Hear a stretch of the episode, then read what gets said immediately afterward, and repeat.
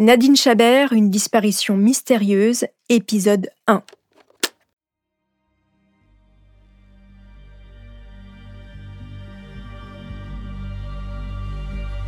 C'est un fait divers où il n'y a pas de sang, pas de massacre, pas même de corps. C'est d'ailleurs peut-être pour cela que cette affaire n'a pas vraiment marqué les esprits. Et pourtant, cette histoire m'a bouleversée. Le 10 juin 2003, Nadine Chabert, 34 ans, mère de famille, employée modèle d'une entreprise de réinsertion professionnelle, disparaît sur un rond-point à Fos-sur-Mer, près de Toulon. Depuis ce jour, personne n'a jamais revu cette femme. Au moment de sa disparition, la fille de Nadine, Émilie, n'avait que 11 ans. Patrick Chabert, le mari de Nadine, est la dernière personne à l'avoir vue vivante. Très vite, il est devenu pour les enquêteurs le suspect numéro un. Malgré l'absence de corps et d'aveu de Patrick Chabert, sept ans après la disparition de Nadine, il est condamné à 20 ans de réclusion criminelle pour le meurtre de sa femme. Sa fille Émilie et sa belle-mère Hélène, la propre mère de Nadine, n'ont jamais cru en sa culpabilité. Alors pendant son incarcération, Émilie, du haut de ses 18 ans, va mener son enquête pour faire sortir son père de prison. Près de 20 ans après la disparition de Nadine Chabert, on ne sait toujours pas ce qu'elle est devenue. Son corps n'a jamais été retrouvé. Est-elle morte ou est-elle toujours en vie? Bienvenue dans cette nouvelle saison de Homicide, je suis Caroline Nogueras. Je vais donc vous raconter l'histoire de cette étrange disparition celle de Nadine Chabert.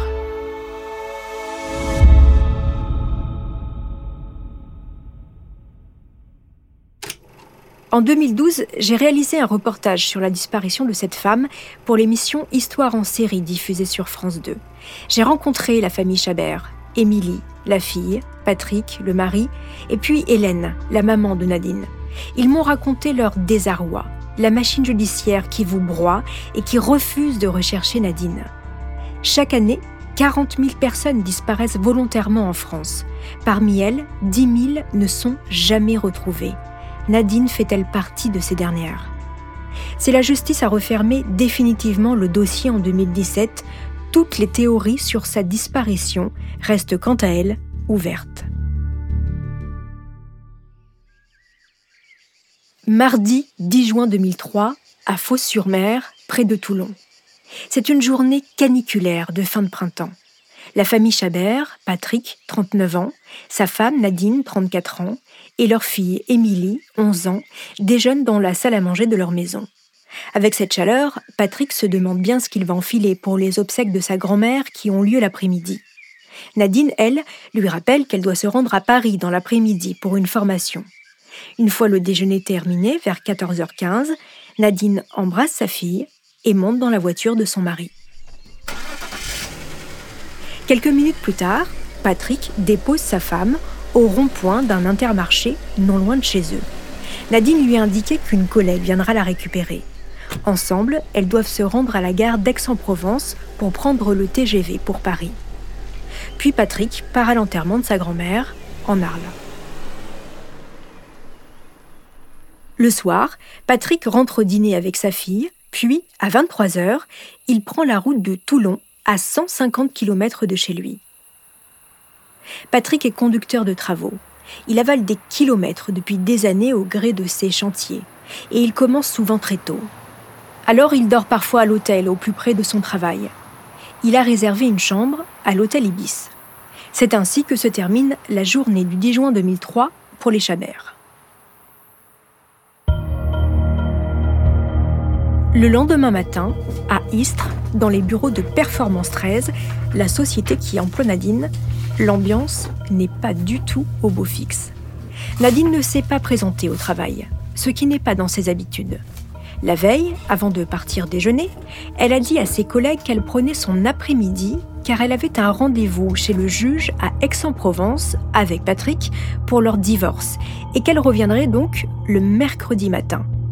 Et elle a même précisé qu'elle allait sabrer le champagne par la suite pour fêter sa nouvelle vie de femme libre. Le programme qu'elle a donné à ses collègues pour l'après-midi du 10 juin n'est donc pas du tout le même que celui qu'elle a indiqué à son mari. deux versions qui n'ont rien à voir. Toujours est-il que le patron de Nadine, Philippe Bourcher, est très inquiet. Et il a de quoi.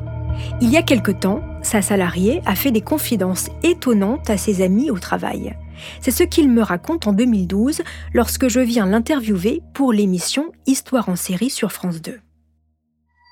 Elle nous a dit qu'il euh, fallait s'inquiéter parce que son mari euh, était euh, dangereux, violent, qu'il cachait bien son jeu et que si elle ne, venait pas un jour sans motif au travail, il fallait s'intéresser à son mari. Évidemment, Philippe imagine le pire. Alors, après avoir passé plusieurs coups de fil à Nadine sans succès et envoyé l'une de ses salariées jusqu'au domicile des Chabert, sans plus de résultats, il téléphone au commissariat de Martigues pour faire part de la disparition de son employé. Et il n'est pas le seul. Quelques minutes plus tard, c'est une certaine Patricia Méjean qui appelle la police. Elle se présente comme étant l'amie de Nadine. Elle a été alertée par les collègues de Nadine justement, qui leur avaient laissé des instructions. Si un jour il m'arrivait quelque chose, prévenez Patricia. Au téléphone, Patricia se dit très inquiète, et elle va même beaucoup plus loin. Elle pense que Patrick Chabert séquestre sa femme, ou bien même qu'il aurait pu la tuer.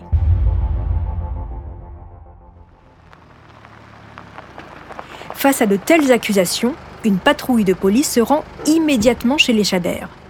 C'est Hélène Pérez, la mère de Nadine, qui les accueille, surprise. Hélène n'est pas du tout inquiète. Sa fille s'absente souvent de trois jours sans donner de nouvelles. Les policiers font quand même un tour des deux maisons, mais ne trouvent rien.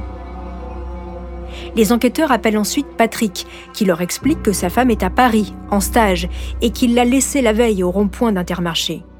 Patrick ne comprend pas non plus toute cette agitation autour de sa femme.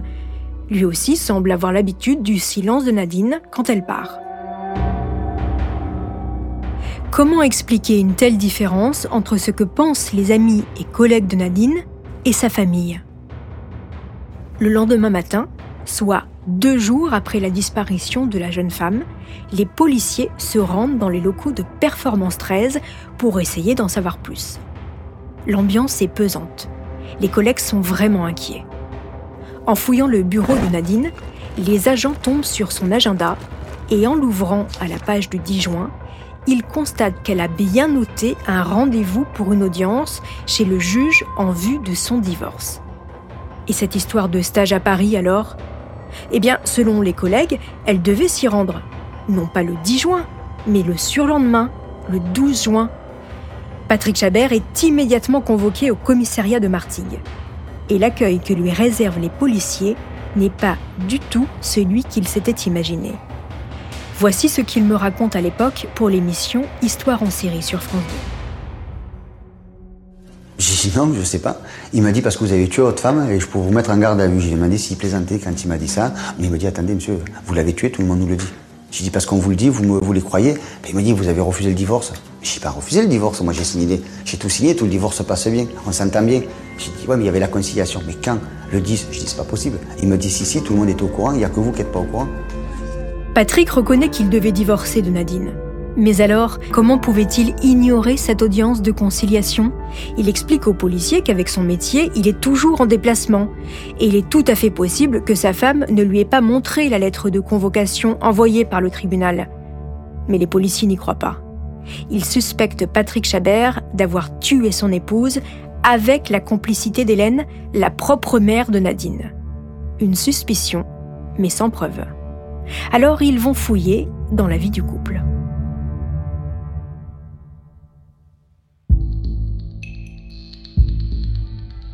Nadine et Patrick se sont mariés en 1990. Nadine a 21 ans et Patrick en a 26. Il est électricien. C'est un garçon sportif, bon vivant, qui aime faire la fête. Hélène, la mère de Nadine, apprécie beaucoup son gendre. Et pour aider le jeune ménage, elle lui offre un bout de son terrain pour se construire une maison. En attendant, les jeunes mariés habitent quelques années chez elle. Émilie naît en 1991. Nadine élève sa fille, Patrick travaille dans le bâtiment. Il est souvent sur les routes. En 97, Patrick rêve d'indépendance. Alors il monte sa société, mais les affaires ne marchent pas. Deux ans plus tard, c'est la faillite.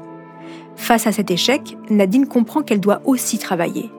Elle reprend alors ses études littéraires, puis cherche un boulot. Elle est embauchée à Performance 13 où elle donne des cours de français à des adultes illettrés. Patrick, lui, va de chantier en chantier. Le couple se voit de moins en moins et s'éloigne. En janvier 2003, Nadine demande le divorce. Patrick accuse le coup. Mais les mois passent et il se fait finalement à l'idée de cette séparation. C'est en tout cas la version de Patrick. Pourtant, ce n'est pas du tout ce que raconte Nadine à ses amis. Elle leur explique que Patrick n'accepte absolument pas le divorce et qu'il serait même devenu dangereux avec elle. Là encore, qui croire? Les amis de Nadine ou bien sa famille? Les enquêteurs de Martigues retournent chez les Chabert pour une perquisition. Les recherches dans les deux maisons ne donnent toujours rien. Mais dans la voiture de Patrick, en revanche, ils mettent la main sur quelques éléments troublants. D'abord, dans le coffre, ils prélèvent des cheveux qu'ils envoient immédiatement dans un laboratoire pour des analyses. Et puis, sur la banquette arrière du véhicule, il y a une sacoche contenant des écrits de Nadine. Des symboles, des mots, des écrits sur plusieurs pages. Ils comprennent qu'il s'agit d'un compte-rendu d'une séance chez une cartomancienne. Nadine s'est fait tirer les cartes pour connaître son avenir. En conclusion, on peut y lire tu es en progression victorieuse vers ton but qui t'entraîne vers ta destinée. Ton jeu est superbe. Tu as osé. Le succès est devant toi. C'est le succès du vainqueur, le couronnement de tes efforts. C'est vraiment l'image de je gère ma vie toute seule, de main de maître, avec en plus toutes les protections utiles. Tu sais exactement où tu vas et pourquoi tu y vas. Bon voyage et grosse bise, Isa.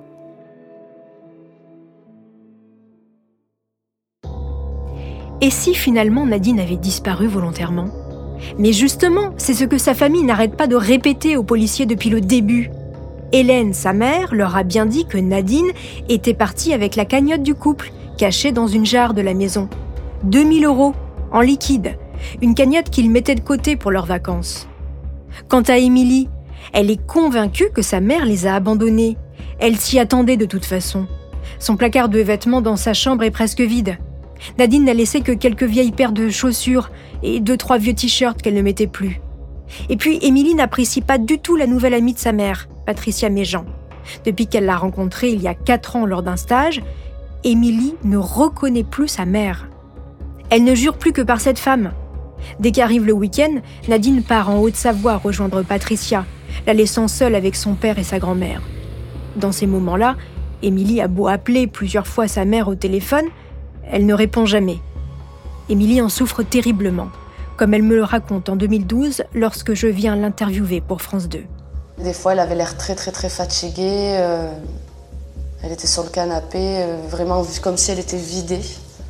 C'est des attitudes qu'elle n'avait pas auparavant. Nadine a également changé physiquement.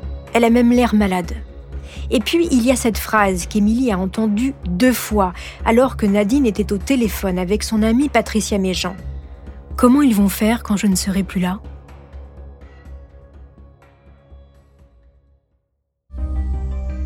En attendant, l'enquête de police se poursuit.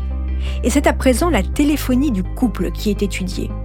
Le soir du 10 juin, le portable de Nadine a continué d'émettre à Fos-sur-Mer, mais celui de Patrick a activé un relais à 100 km de chez lui, dans le Var. Les policiers, bien sûr, veulent des explications. Le 29 juillet 2003, soit un mois et demi après la disparition de Nadine, il est convoqué de nouveau au commissariat de Martigues. Où étiez-vous le soir du 10 juin lui demande le policier. Patrick, naturellement, répond qu'il n'a pas bougé de chez lui. Sauf que, il se trompe. Alors Patrick se reprend. Oui, ça y est, ça lui revient maintenant. Il a dormi à côté de son chantier à la Valette du Var, près de Toulon, à l'hôtel Ibis. Oui, mais il est trop tard. Les policiers placent Patrick en garde à vue, persuadés qu'il va craquer.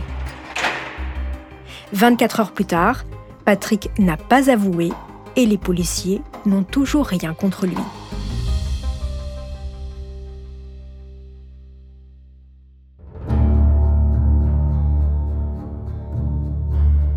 Les semaines, les mois passent, sans réelle avancée. Jusqu'à ce nouveau coup de fil de Patricia.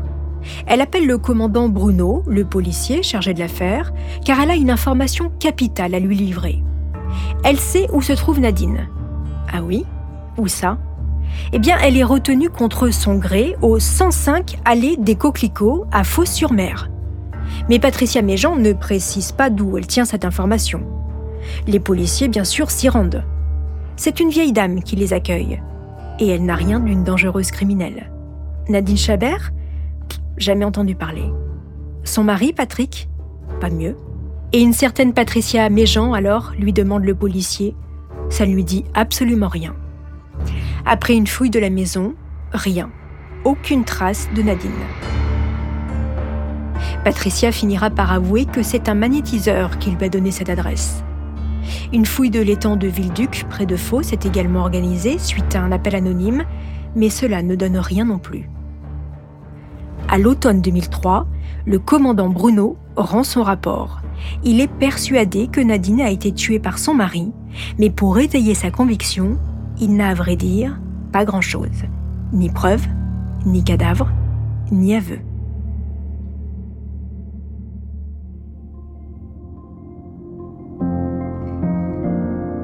Le commandant Bianchi de la PJ de Marseille va donc, avec son équipe, commencer par reconstituer entièrement la journée du 10 juin 2003 des Chabert. Neuf mois après la disparition de Nadine, Émilie est à nouveau entendue et elle raconte une fois encore le dernier déjeuner avec ses parents, le dernier au revoir à sa mère, et puis son départ chez sa grand-mère juste en face de chez elle. Puis elle précise qu'elle a dû faire demi-tour pour récupérer ses bottes de cheval. Lorsqu'elle revient, Émilie entend ses parents discuter à l'étage et voit leur chienne paisible au pied de l'escalier. Puis elle repart chez Hélène, sa grand-mère. Elle entend quelques minutes après la voiture de son père quitter la propriété et la chienne aboyer comme elle le fait lorsque ses maîtres s'en vont. Hélène aussi est réentendue. Au policier de Martigues, elle avait expliqué avoir vu sa fille et son gendre quitter les lieux en voiture, mais cette fois-ci, aux enquêteurs de Marseille, elle dit qu'elle n'a pas vu la voiture partir. Un petit détail qui change tout pour les enquêteurs. Le 4 mars 2004, ils organisent une fouille dans la maison des Chabert avec des chiens renifleurs. Les chiens marquent à deux endroits dans la chambre de Nadine et dans le coffre de son véhicule, comme s'il y avait eu du sang. Mais le produit révélateur ne donne rien, c'est une fausse piste. Au même moment, le laboratoire génétique de Nantes, qui a analysé les cheveux retrouvés dans le coffre de la voiture de Patrick Chabert, rend ses conclusions. Les cheveux peuvent appartenir soit à Nadine, soit à sa fille Émilie, ou bien encore à sa mère Hélène. Une information qui, il faut le reconnaître, n'apporte pas grand-chose à l'enquête. Alors les policiers vont reconstituer, minute par minute, la soirée du 10 juin 2003 de Patrick Chabert.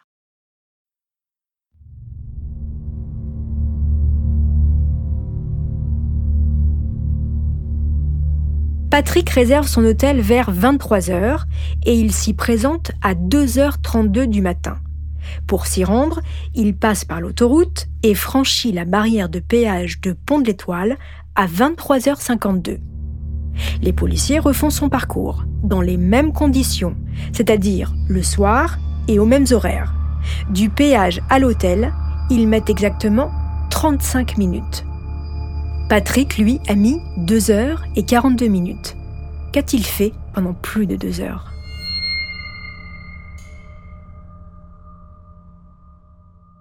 Le 13 juin 2004, Patrick est placé en garde à vue dans les locaux de la PJ de Marseille. Les policiers attendent des explications sur ce trou de plus de deux heures dans son emploi du temps le soir du 10 juin 2003. Patrick Chabert semble décontenancé, sur le point de vaciller, mais il se ressaisit et finit par donner des explications. Patrick raconte que durant son trajet pour rejoindre son hôtel, il pense avoir oublié son ordinateur portable. Après le péage, il fait donc demi-tour. Sur la route, il s'allume une cigarette. Mais elle tombe sur la plage arrière. Alors, il s'arrête à Martigues. Il ouvre la porte arrière de sa voiture et sous sa sacoche, il aperçoit son ordinateur. Il reprend donc la route en direction de l'hôtel. Cette fois-ci, il paye le péage non pas en carte bleue, mais avec des pièces. Donc pas de ticket de carte et pas de traces non plus sur son compte de ce deuxième passage au péage. Impossible pour les enquêteurs de vérifier cette information qui, de toute façon, sont convaincus que Patrick ment. Et puis, cette histoire de rendez-vous chez le juge en vue de son divorce, comment se fait-il encore une fois qu'il n'était pas au courant? Non, tout ça, ça ne tient pas. Voici, selon eux, ce qu'il s'est passé le 10 juin 2003. Juste après le déjeuner, Patrick Chabert aurait étranglé sa femme pendant qu'Émilie était chez sa grand-mère, d'où l'absence de sang. Puis, il aurait transporté son corps dans le coffre de sa voiture et l'aurait laissé là toute l'après-midi pendant qu'il était aux obsèques de sa grand-mère. Le soir, avant de se rendre à son hôtel, il aurait coulé son corps dans du béton sous son chantier, celui de la prison de la Farlède, d'où le trou de plus de deux heures.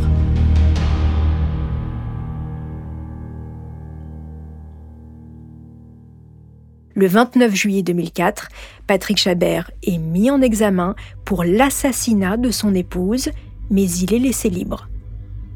Selon les enquêteurs, Patrick ne voulait pas perdre sa maison, son train de vie et bien sûr la garde de sa fille. Chabert est laissé libre, mais il est assigné à résidence et il a l'interdiction formelle de rechercher son épouse.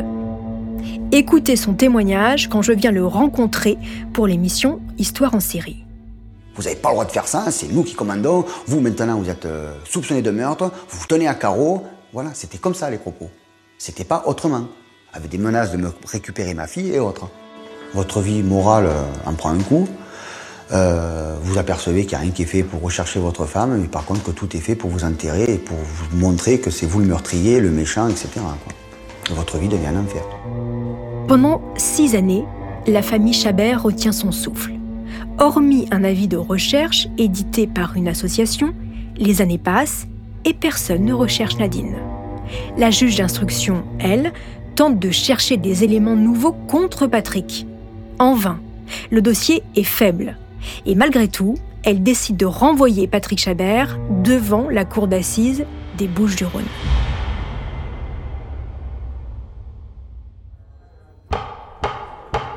Le 22 septembre 2010 s'ouvre enfin devant les assises d'Aix-en-Provence le procès de Patrick Chabert. Émilie et sa grand-mère Hélène se sont constituées partie civile. C'est donc un procès où la défense et la partie civile avancent main dans la main, ce qui n'arrive jamais. Émilie a grandi, ce n'est plus une petite fille de 11 ans, mais une jeune femme de 18 ans qui accompagne son père dans l'adversité depuis le début. Elle est confiante, ils n'ont rien contre lui. Sur les marches du palais de justice, sous un beau soleil de début d'automne, Patrick s'exprime au micro de France 3 Côte d'Azur. Juste derrière lui se tiennent sa belle-mère, sa fille et son avocat, ses soutiens sans faille. Je suis très confiant et j'espère que la vérité de savoir que mon épouse va surgir derrière la porte lors de l'audience, ça serait le miracle parfait.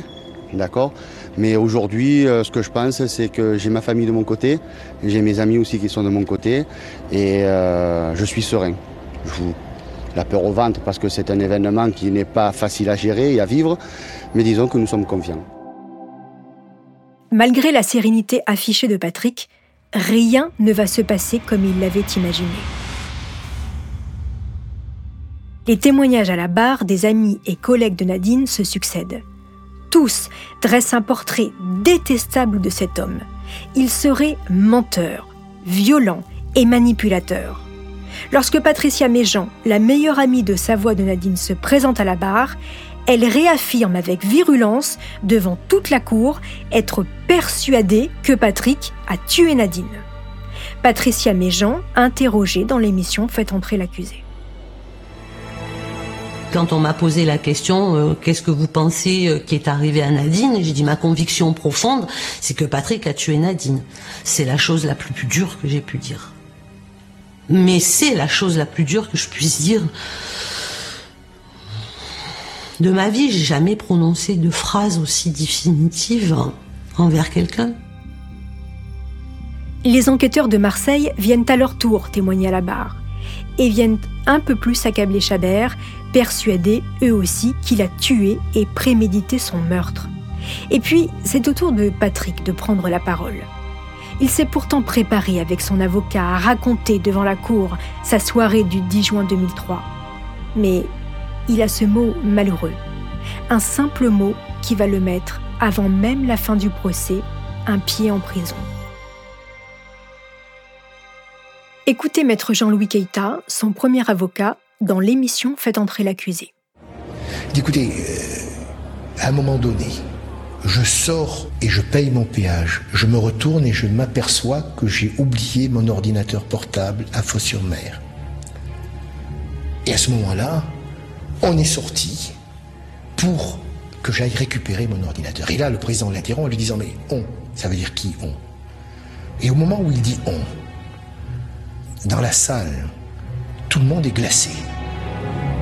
Quand il dit on, ça veut dire qu'elle était bien dans le coffre morte déjà. Il va expliquer qu'il s'est trompé, que c'est un lapsus, mais je crois que le mal était fait à ce moment-là. Après trois jours d'audience, le verdict tombe. Patrick est condamné à 20 ans de prison pour meurtre, mais sans préméditation. Une condamnation sans preuve, sans aveu et sans cadavre. Émilie a déjà perdu sa mère, elle vient de perdre son père. Dans la salle des pas perdus, elle s'écroule, hurlant toute sa détresse. L'avocat de Patrick, couvrant à peine les pleurs de la jeune femme, annonce devant les journalistes qu'il ne compte pas en rester là. Il va faire appel de la condamnation de son client. Je, suis outré, je suis outré, je suis démoli, je suis abasourdi. Il n'y avait strictement rien dans ce dossier, si ce n'est, c'est vrai, des petites incohérences de la part de Patrick Chabel, mais qui ne peuvent pas conduire à une condamnation aussi importante. Nous irons au bout. C'est insupportable, c'est injuste, c'est affreux. Il est condamné à 20 ans alors qu'on ne retient pas la préméditation. Je ne comprends pas cette décision. On ne peut pas condamner comme ça. Il n'y a pas de corps, il n'y a pas de mobile. On ne sait pas où, on ne sait pas quand. Regardez cette gamine. Qu'est-ce que je vais en faire Moi, je l'ai sur les bras, la gamine. C'est horrible.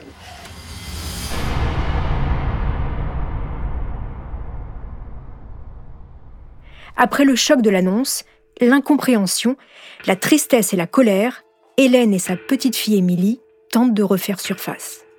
Émilie n'a pas l'intention de laisser son père croupir en prison pendant les 20 prochaines années. Alors, elle va se battre sans relâche pour faire libérer son père. Elle va découvrir des documents troublants et avec l'aide d'une association qui vient en aide aux accusés à tort, la jeune femme va démonter une par une toutes les théories des enquêteurs.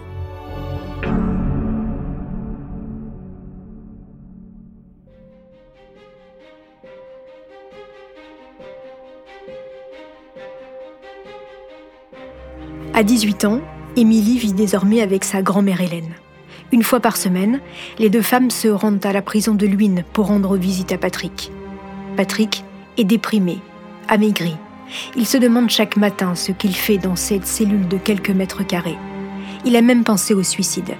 Mais il ne peut pas abandonner sa fille, déjà privée de sa mère depuis trop longtemps. Alors, il a décidé de faire appel de sa condamnation. Mais pour avoir une chance d'être rejugé, encore faut-il réunir de nouveaux éléments et proposer un autre scénario à la justice quant à la disparition de Nadine. C'est Émilie qui va s'en charger. La journée, la jeune femme fait bonne figure. C'est une étudiante qui s'accroche et tente de garder une vie normale. Le soir, elle se plonge dans le dossier de l'instruction. Elle relit chaque ligne, chaque témoignage, et elle note de nombreuses incohérences. Mais seule, la tâche est lourde. Elle doit absolument trouver un soutien de poids dans son combat. C'est un célèbre accusé à tort, blanchi par la justice, qui va s'en charger. Il s'appelle Roland Agré il est un chasseur d'erreurs judiciaires, venant en aide aux personnes qui crient leur innocence derrière les barreaux de leurs cellules. Il est intervenu dans de nombreux dossiers, comme dans l'affaire Danilo Prince, dont je vous ai déjà parlé.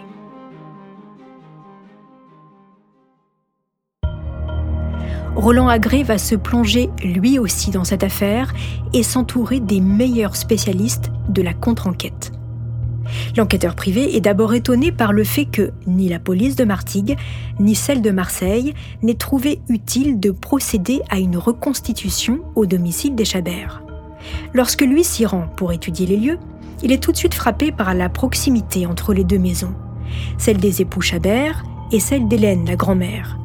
30 mètres à peine séparent les deux pavillons.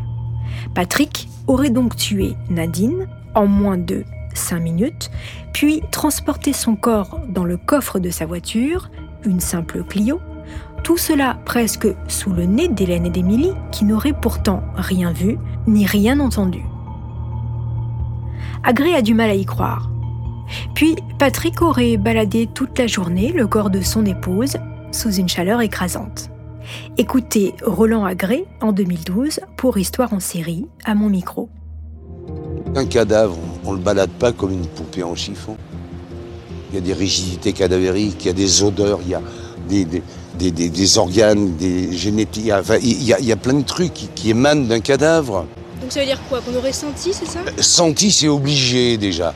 Surtout que quand même, dans cette hypothèse, il va promener le, dans le coffre de sa Clio le cadavre toute la journée. 30 degrés, au soleil, au cimetière, de partout. Pour confirmer ses intuitions, Roland Agré va demander l'expertise de Michel Rudler, pharmacien et ancienne directrice du laboratoire de police scientifique de Paris. Voici ce qu'elle déclare dans l'émission Fait entrer l'accusé on met un corps dans un coffre de voiture euh, par 30 degrés, euh, il est bien évident qu'il y a quand même des phénomènes de putréfaction qui commencent à se produire, un relâchement des sphincters, euh, des écoulements normaux hein, qui se passent à chaque fois qu'il y a quand même un corps qui est sans vie par destruction des cellules. On n'a rien retrouvé. Il n'y a pas eu, mais pas le moindre élément ou trace de la présence d'un corps humain dans le code de la Clio. Quant à la suite du scénario, l'équipe de Roland Agré va, là aussi, démonter les hypothèses de l'accusation. Selon les policiers, à la nuit tombée, Patrick Chabert se serait débarrassé du corps de sa femme en le coulant dans du béton sur le chantier de la prison de la Farlède. Ce qui, justement, aurait justifié ce fameux trou de deux heures dans son emploi du temps. Sauf que, là encore, ça ne tient pas. Pour une raison simple. Selon les anciens collègues de Patrick Chabert, à cette époque, le gros œuvre du chantier est terminé depuis longtemps. C'est la phase des finitions, les peintures, l'équipement intérieur. Mieux, le chantier était tellement énorme que le coulage du béton ne s'est jamais fait sur place. Il était amené par camion. Et puis rappelez-vous, l'après-midi du 10 juin 2003, Nadine avait annoncé à ses collègues avoir un rendez-vous chez le juge à Aix-en-Provence pour une conciliation en vue de son divorce. Sauf que aucun policier n'a appelé la juge en question.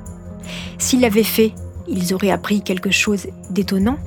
Quelques minutes avant le rendez-vous, la juge a reçu un appel d'une personne expliquant que le couple ne se présenterait pas pour la conciliation. Ils étaient soi-disant retenus dans un barrage routier mais qui a passé ce coup de fil? Six ans après les faits, la juge n'en a plus aucun souvenir. C'est déjà en fouillant dans ses archives qu'elle a réussi à retrouver cette information griffonnée sur son agenda de l'époque. En tous les cas, le scénario de la police vient de s'effondrer comme un château de cartes. Mais pour que la justice accepte de rejuger Patrick Chabert, il faudrait qu'une autre hypothèse soit proposée. Et c'est Émilie qui va la trouver. Depuis le début, la jeune femme est persuadée que sa mère les a abandonnés volontairement. Elle est également sûre que son changement de comportement avant sa disparition a un lien avec son amie Patricia Méjean. Émilie connaît bien cette femme. Elle s'est rendue plusieurs fois avec sa mère chez elle en Savoie. Émilie découvre alors un autre visage de sa maman, qui participe avec un petit groupe et sous la houlette de Patricia à d'étranges séances chamaniques dans les bois, des séances de spiritisme ou encore des tirages de cartes. Émilie a raconté tout cela aux enquêteurs dès le début sans être entendue. La jeune femme fouille la maison de fond en comble à la recherche du moindre indice pour étayer sa thèse. C'est dans le garage qu'elle va enfin trouver ce qu'elle cherche. Dans un carton se cachent des documents écrits de la main de sa mère. Un compte-rendu d'une séance de spiritisme pratiquée sous l'emprise de drogue. Voici quelques extraits. C'est quoi la potion?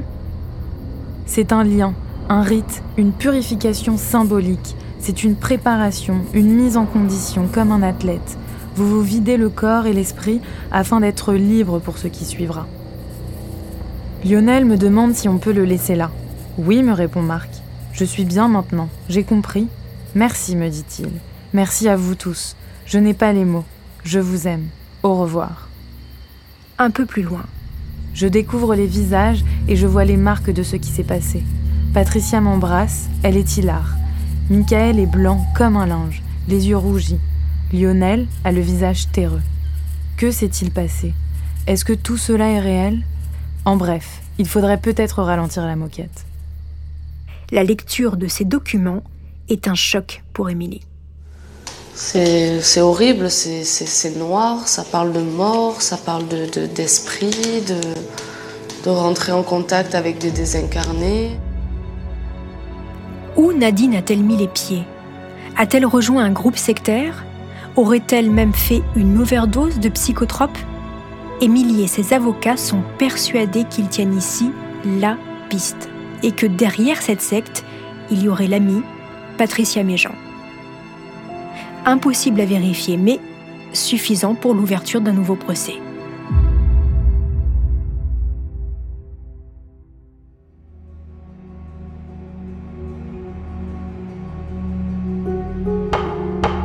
« 17 décembre 2011, cour d'appel de Draguignan. Patrick Chabert arrive dans le box des accusés. C'est un homme amaigri, les yeux cernés, qui vient de passer 15 mois en prison. Il est fatigué, il a peur, mais il a la ferme intention de se battre pour prouver son innocence. La défense, avec le concours de la partie civile, a constitué un dossier solide. Ils sont confiants quant à l'issue de ce deuxième round. L'avocat d'Émilie, maître Denis Fayol, s'est préparé à mettre en évidence toutes les lacunes de l'enquête de police. Il demande alors aux enquêteurs quelles sont leurs preuves solides contre Patrick Chabert. Mais hormis leur intime conviction, devant la cour, les policiers ont bien du mal à justifier le scénario du crime. Quant à Patricia Méjean, l'amie de sa voix, contrairement au premier procès, elle apparaît désormais dans les documents retrouvés par Émilie. La Cour attend des explications de sa part. Dans les textes, rappelez-vous, Nadine cite un certain Marc, comme si elle s'adressait à une personne décédée. Voici l'explication avancée par Patricia Méjean dans l'émission Faites entrer l'accusé.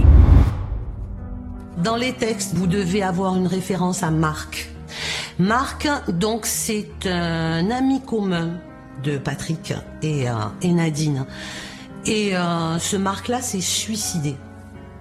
Et ça a été un poids de plus pour Nadine, parce que Nadine, elle s'est sentie coupable de ne pas avoir compris Marc. Et pour elle, le moyen qu'elle a eu de se sortir de ça, ça a été d'écrire un texte où elle l'accompagne après la mort. Mais c'est un fantasme. Voilà, Patricia n'a rien d'autre à ajouter. Et pourquoi apparaît-elle dans les textes de Nadine alors? Eh bien, elle explique qu'elle a juste accompagné son amie dans la rédaction de ce texte. Rien de plus. La défense de Patrick a clairement pris l'avance dans cette bataille judiciaire, mais le quatrième jour du procès, coup de théâtre. Dans le disque dur de l'ancien ordinateur de Patrick Chabert, confié en toute bonne foi par Émilie à la justice, on a retrouvé des recherches sur la décomposition d'un corps. Des recherches effectuées quelques jours après la disparition de Nadine, par Patrick donc. Pour la défense, c'est un sacré coup dur. Mais pourtant, Patrick a une explication. Il raconte devant la cour qu'après la visite des amis de Nadine, rappelez-vous, débarquant chez lui pour fouiller les lieux, il s'est en effet demandé si le corps de sa femme ne pouvait pas être caché chez lui. Et voilà tout. Autant vous dire que ce témoignage ne convainc pas du tout les jurés ni les magistrats. Le procès vient à nouveau de basculer en défaveur de Patrick.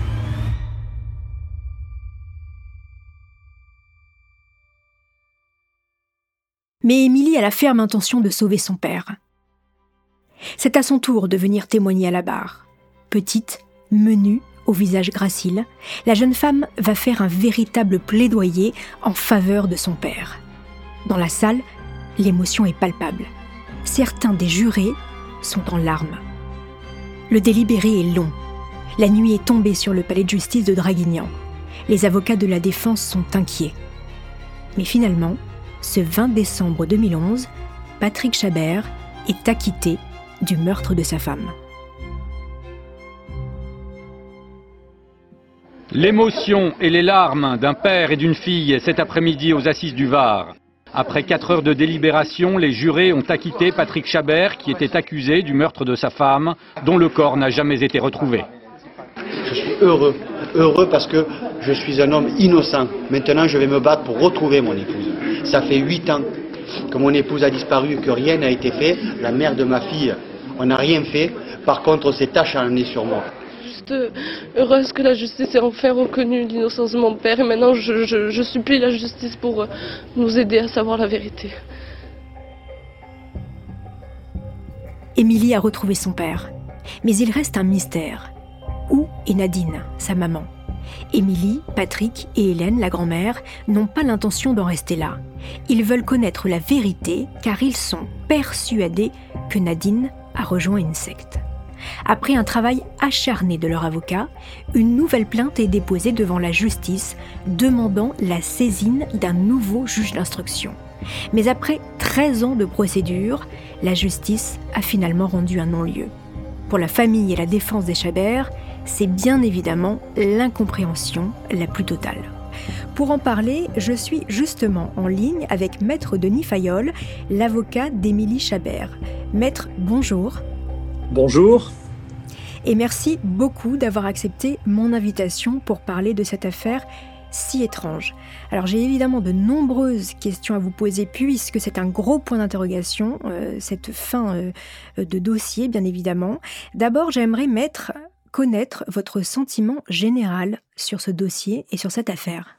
Alors euh, le sentiment général aujourd'hui, c'est évidemment un sentiment d'inachevé tout simplement parce que la, jeune fille qui m'a saisi il y a maintenant de nombreuses années n'a jamais cru une seconde à la culpabilité de son père, était même persuadée que sa maman était toujours en vie et, m'a donc mandaté, une fois euh, l'acquittement de Patrick Chabert euh, obtenu, euh, elle m'a chargé de tout faire pour que la justice essaye de retrouver sa maman, ou en tout cas puisse lui donner des réponses, puisque sa maman a disparu il y a, il y a maintenant 18 ans.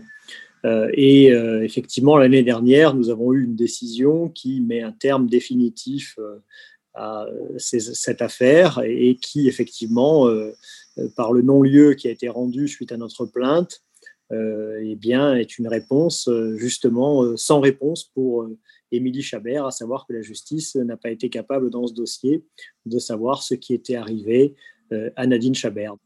Donc, ce qui veut dire pour la justice que la disparition de Nadine Chabert reste un mystère, et c'est ainsi, et la famille doit vivre avec cette énigme. exactement, c'est bien résumé. Euh, si aujourd'hui nous n'avons pas de réponse, c'est parce que nous avons perdu beaucoup de temps. Quand je dis nous avons, c'est la justice qui a perdu beaucoup de temps.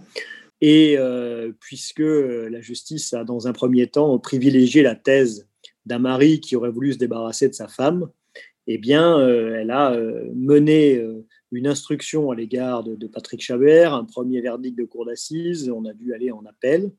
Et finalement, quand nous, nous reprenons ce dossier euh, après l'acquittement de Patrick Chabert, eh bien, nous sommes déjà euh, en 2012, euh, au moment où une plainte est déposée. 2012, ça fait déjà neuf ans que Nadine Chabert a disparu. Mais comme si nous n'avions déjà pas assez perdu de temps, la justice a mis quatre ans pour euh, considérer que cette plainte était recevable, il a fallu aller jusqu'en cour de cassation. Et donc, c'est à partir euh, uniquement de 2016 que euh, les choses ont pu enfin être diligentées pour essayer de savoir ce qui était arrivé à Nadine Chabert. Et vous imaginez bien que quand on se retrouve 15 années après la disparition d'une personne, eh bien forcément, les traces, les témoins, les éléments qui permettent encore une fois de savoir ce qui est arrivé en 2003 sont de plus en plus difficiles à exploiter. Pourquoi justement les policiers se focalisent dès le départ sur la thèse du meurtre sans même faire des recherches sur la disparition de Nadine? Il n'y a eu par exemple aucune battue organisée, il n'y a aucune recherche qui se fait aujourd'hui, des appels à témoins. Pourquoi? Comment l'expliquer? À mon sens, il y a deux facteurs qui permettent de, de comprendre cette situation. Premier facteur d'ordre général, c'est que, j'allais dire statistiquement, euh, quand une femme disparaît, euh, le mari est bien souvent euh, la piste privilégiée. Donc, j'allais dire, c'est statistiquement que on a pu considérer que cette piste-là devait être considérée avec sérieux. Mais il y a un autre élément, à mon sens, tout au moins aussi important, qui explique cet éclairage, bien c'est le fait que les enquêteurs ont été, dès le début de la disparition de Nadine Chabert, extrêmement orientés dans leurs recherches et dans leurs investigations par certains témoignages de personnes qui ont immédiatement dit euh, ne cherchez pas plus loin, le coupable c'est le mari.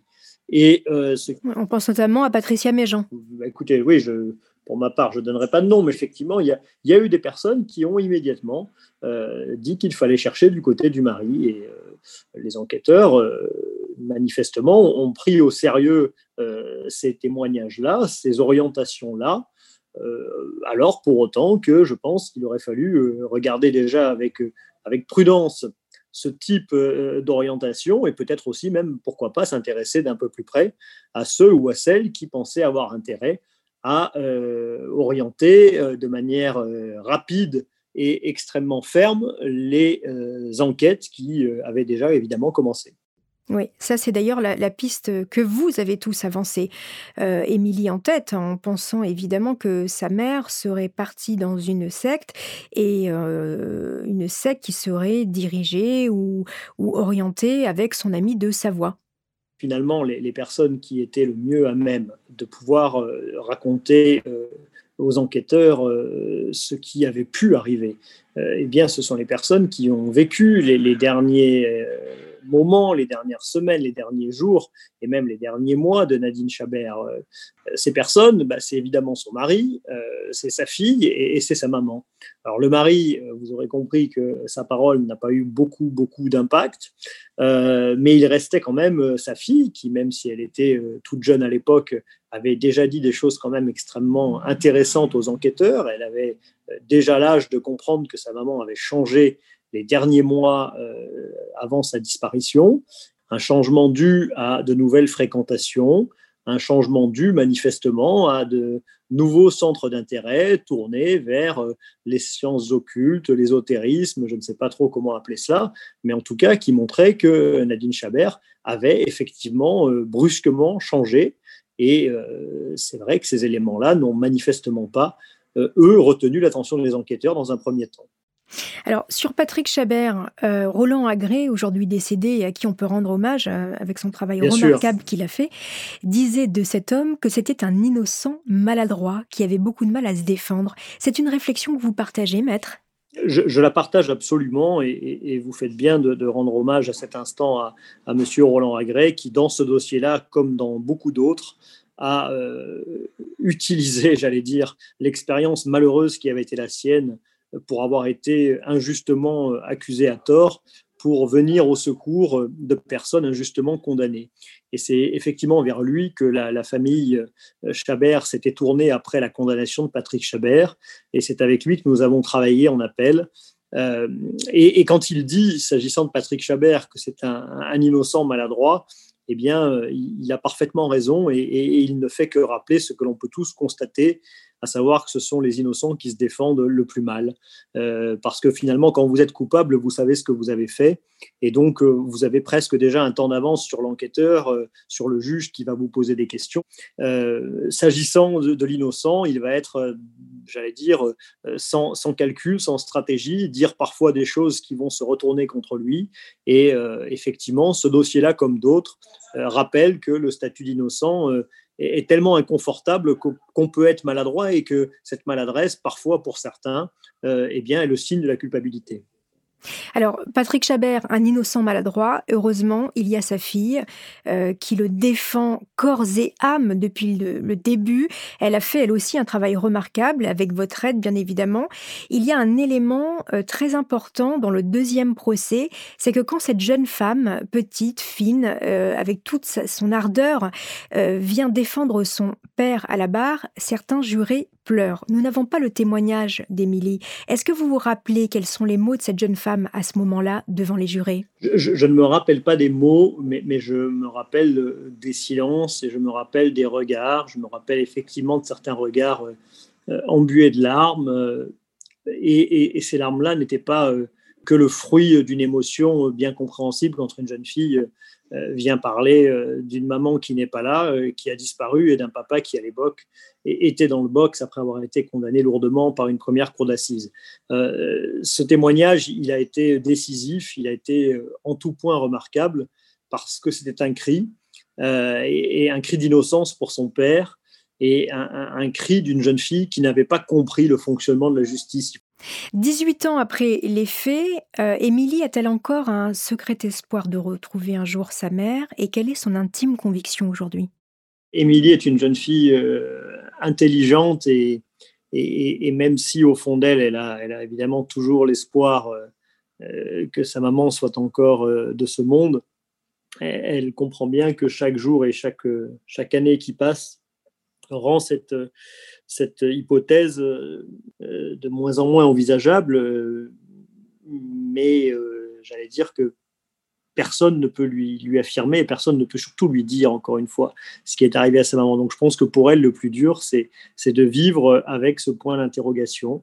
Euh, et, ça, euh, ben, la, justice, encore une fois, a échoué pour lui donner des réponses. Euh, maintenant, Émilie est une jeune fille qui doit aussi vivre sa vie et ne pas passer son existence à, revenir sans cesse sur les mêmes questionnements. Elle espère tout simplement euh, j'allais dire que euh, sa vie euh, durant, sa maman sera fière d'elle. Voilà un petit peu l'état dans lequel elle se trouve. Comment vont-ils aujourd'hui les Chabert? Est-ce qu'ils ont réussi à se reconstruire? Est-ce qu'ils arrivent à avancer avec cette absence? euh, pour ceux qui sont encore là, euh, eh bien, il faut vivre. Et Émilie, qui était une toute jeune fille, est désormais une femme. 20 euh, années bientôt se sont écoulées depuis la disparition de sa mère. Et elle doit apprendre à vivre avec cette situation. heureusement qu'elle est très forte, heureusement qu'elle est très intelligente, heureusement qu'elle est très courageuse, parce que je pense que elle a réussi à, supporter des épreuves qui euh, auraient anéanti beaucoup. Elle a, réussi euh, à, surmonter cela et elle fait preuve d'une force et d'une détermination qui sont tout simplement admirables. Merci beaucoup, Maître Fayol, d'avoir accepté de revenir sur ce dossier si particulier. Mais je vous en prie. Je vous quitte, chers auditeurs, sur ces mots de l'avocat d'Émilie Chabert qui clôt le quatrième et dernier épisode de cette affaire si particulière. En attendant la prochaine saison de Homicide, n'hésitez pas à me laisser des commentaires sur Castbox ou Apple Podcast.